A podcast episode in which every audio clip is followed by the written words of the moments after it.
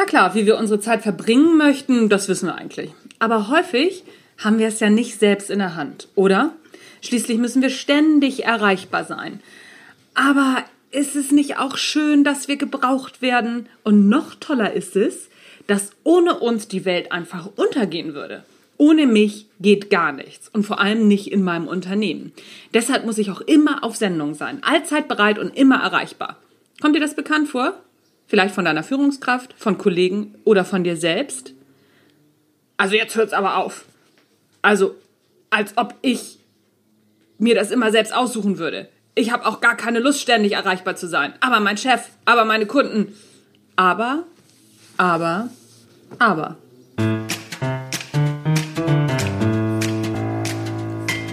Hallo und herzlich willkommen beim Nash Leadership Podcast. Der Podcast, der dir dabei hilft, der Mensch bzw. die Führungskraft zu werden, die du sein willst. Du bekommst innovative Ideen, praktische Tipps, jede Menge Impulse und neueste Informationen aus der Hirnforschung für deinen beruflichen Erfolg und deinen persönlichen Entwicklungsprozess. Mein Name ist Anja Niekerken und ich freue mich, dass du dabei bist.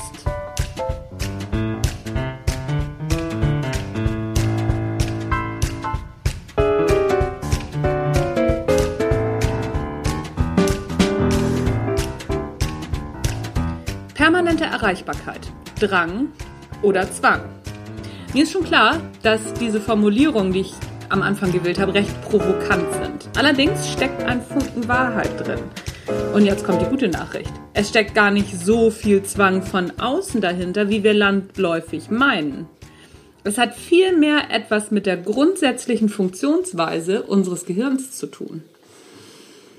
Zugehörigkeit ist nämlich ein menschliches Grundbedürfnis. Abraham Maslow veröffentlichte bereits 1943 in A Theory of Human Motivation das erste Modell seiner bekannten Maslow'schen Bedürfnispyramide. Auch ohne die Möglichkeiten der heutigen Hirnforschung war ihm klar, dass Zugehörigkeit eine große Triebfeder menschlichen Tuns ist. Und so sortierte er in seiner hierarchischen Anordnung der menschlichen Bedürfnisse die sozialen Bedürfnisse, zu denen auch Zugehörigkeit zählt, an dritter Stelle ein, gleich nach den Grund- und den Sicherheitsbedürfnissen.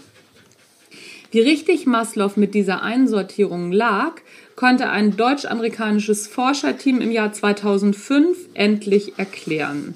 Ein paar Jahre zuvor entdeckten nämlich Pharmaforscher die Auswirkungen von Verbundenheit bei Affen. Saß ein Affe in einem Käfig, um den ein knurrender Hund lief, hatte der Affe nachweislich sehr viel Stress. Klar, soweit so logisch. Setzten die Forscher einen zweiten Affen in den Käfig, der vorher ein Beruhigungsmittel bekommen hatte, war dieser zweite Affe, wie erwartet, trotz des Hundes natürlich entspannt. Was die Forscher jedoch überraschte, war, dass sich nun auch der erste Affe, der ohne Beruhigungsmittel, messbar entspannte. Übrigens, wenn ihr hier im Hintergrund so ein paar komische Geräusche hört, das sind meine Hunde. Die knurren gerade nicht, aber die sind ziemlich kaputt, weil sie gerade gespielt haben, so dass ihr nicht irritiert seid. So, nochmal zurück zu den Affen. Aus Neugier wiederholten die Forscher das Experiment am nächsten Tag und setzten beide Affen gleichzeitig in den Käfig und verabreichten ihnen diesmal keine Beruhigungsmittel. Das Erstaunliche, beide Affen blieben ruhig. 2005 fanden dann die Forscher heraus, was im Gehirn der Affen tatsächlich vor sich ging. Der Hypothalamus hatte in diesem Moment Oxytocin ausgeschüttet. Das gleiche Hormon, das auch die Gehirne von Müttern gleich nach der Geburt flutet. Es sorgt dafür, dass Frauen ihre Kinder behüten und beschützen. Außerdem wirkt es beruhigend auf die Amygdala, die Gefahrenmeldeanlage unseres Gehirns. Was hat das mit dem Drang zu tun, unentbehrlich zu sein? Ein kleiner Hinweis. Unser Arbeitsplatz ist ein sehr großer Teil unseres sozialen Gefüges dem wir uns zugehörig fühlen. Kurzum, unser Arbeitsplatz erfüllt unsere Grundbedürfnisse. Zum einen das nach Sicherheit und zum anderen eben in einem sehr hohen Maße das Bedürfnis nach Zugehörigkeit. Einer der Gründe, warum unser Hirn stets bemüht ist, diese Zugehörigkeit immer wieder zu bestätigen. Denn Verlust von Zugehörigkeit macht unglücklich. Und was eignet sich da besser, um Verbundenheit immer wieder zu erneuern, als die modernen Kommunikationsmittel und die damit verbundene permanente Erreichbarkeit? Schon komisch, oder? Übrigens macht Verbundenheitsverlust nicht nur unglücklich, sondern auch doof. 2002 gelang Roy Baumeister, Professor für Sozialpsychologie an der Florida State University, der Nachweis, dass Menschen bereits bei der Vorstellung von Verbundenheitsverlust große Teile ihres Denkvermögens einbüßen. Das liegt daran, dass unser Gehirn, wenn es den Verlust von Zugehörigkeit wahrnimmt, die gleichen neuronalen Netze aktiviert wie bei körperlichem Schmerz. In Baumeisters Experimenten verschlechterte sich die Denkleistung der Versuchsteilnehmer, wenn sie Verbundenheitsverlustängsten ausgesetzt waren, um bis zu 27 Prozent. Der Umkehrschluss liegt nahe, dass unser Gehirn alles daran setzt, um dazuzugehören.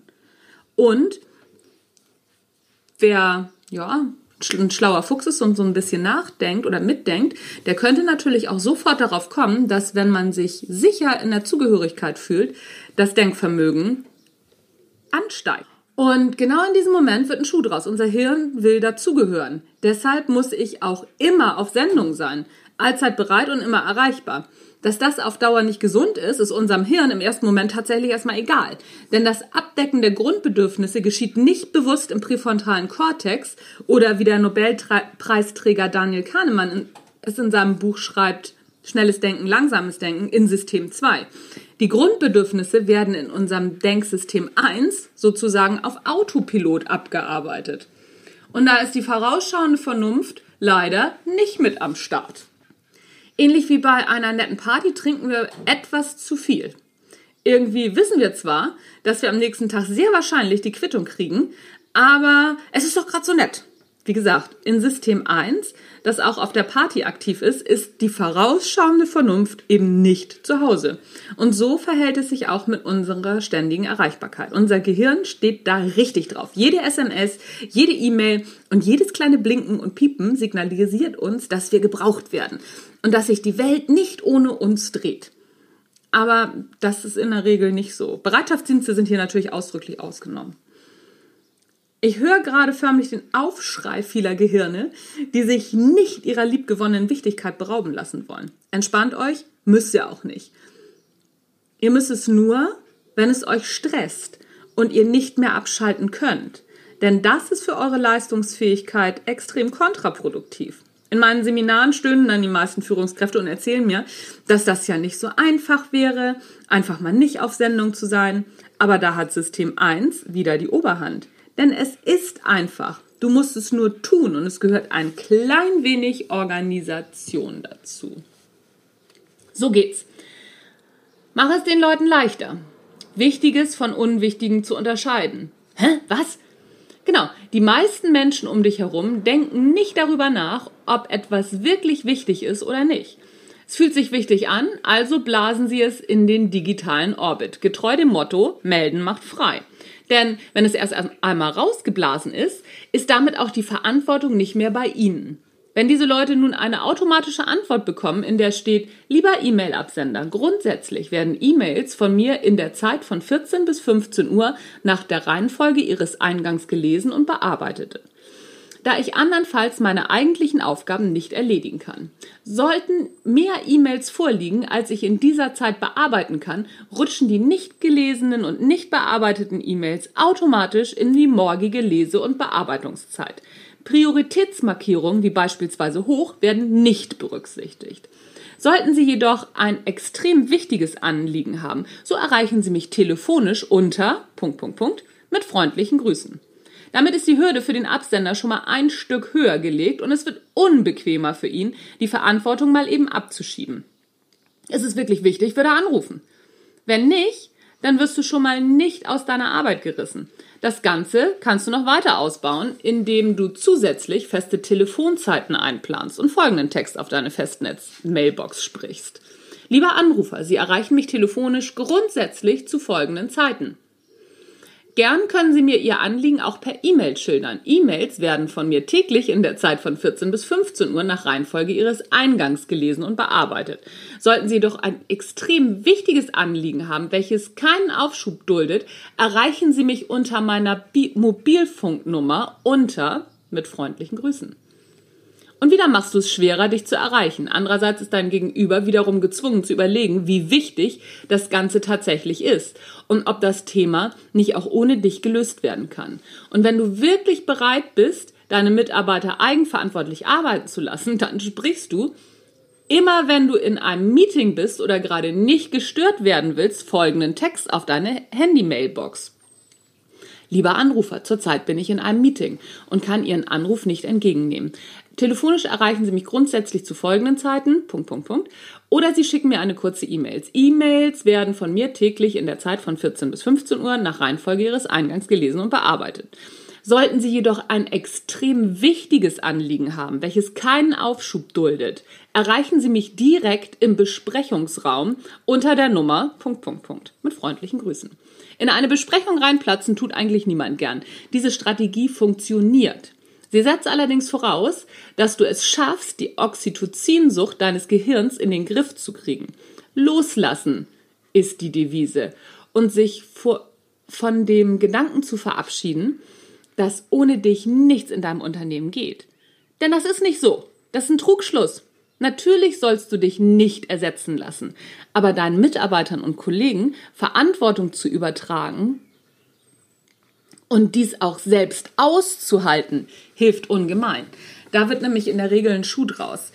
Wir möchten immer gerne, dass die Leute selbst verantwortlich sind, aber wir möchten natürlich auch wichtig sein und da be bewegen wir uns in einem Dilemma. Ich habe schon häufig dieses Prinzip den Leuten nahegelegt, auch in meinen Coachings, und die erste Reaktion ist immer, das geht bei uns nicht.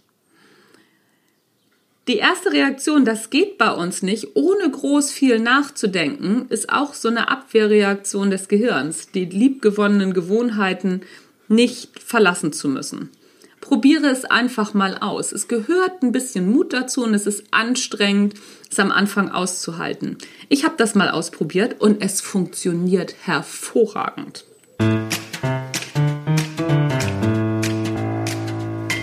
Das war der Natural Leadership Podcast für heute. Das Ganze kannst du übrigens nachlesen in meinem ersten Buch, das Natural Leadership Prinzip. Das ist nämlich ein Kapitel aus meinem allerersten Buch, was ich mal geschrieben habe. Das ist jetzt auch schon ein bisschen her. Wahnsinn, wie die Zeit vergeht. Außerdem freue ich mich natürlich über eine tolle Bewertung und eine Rezension bei iTunes.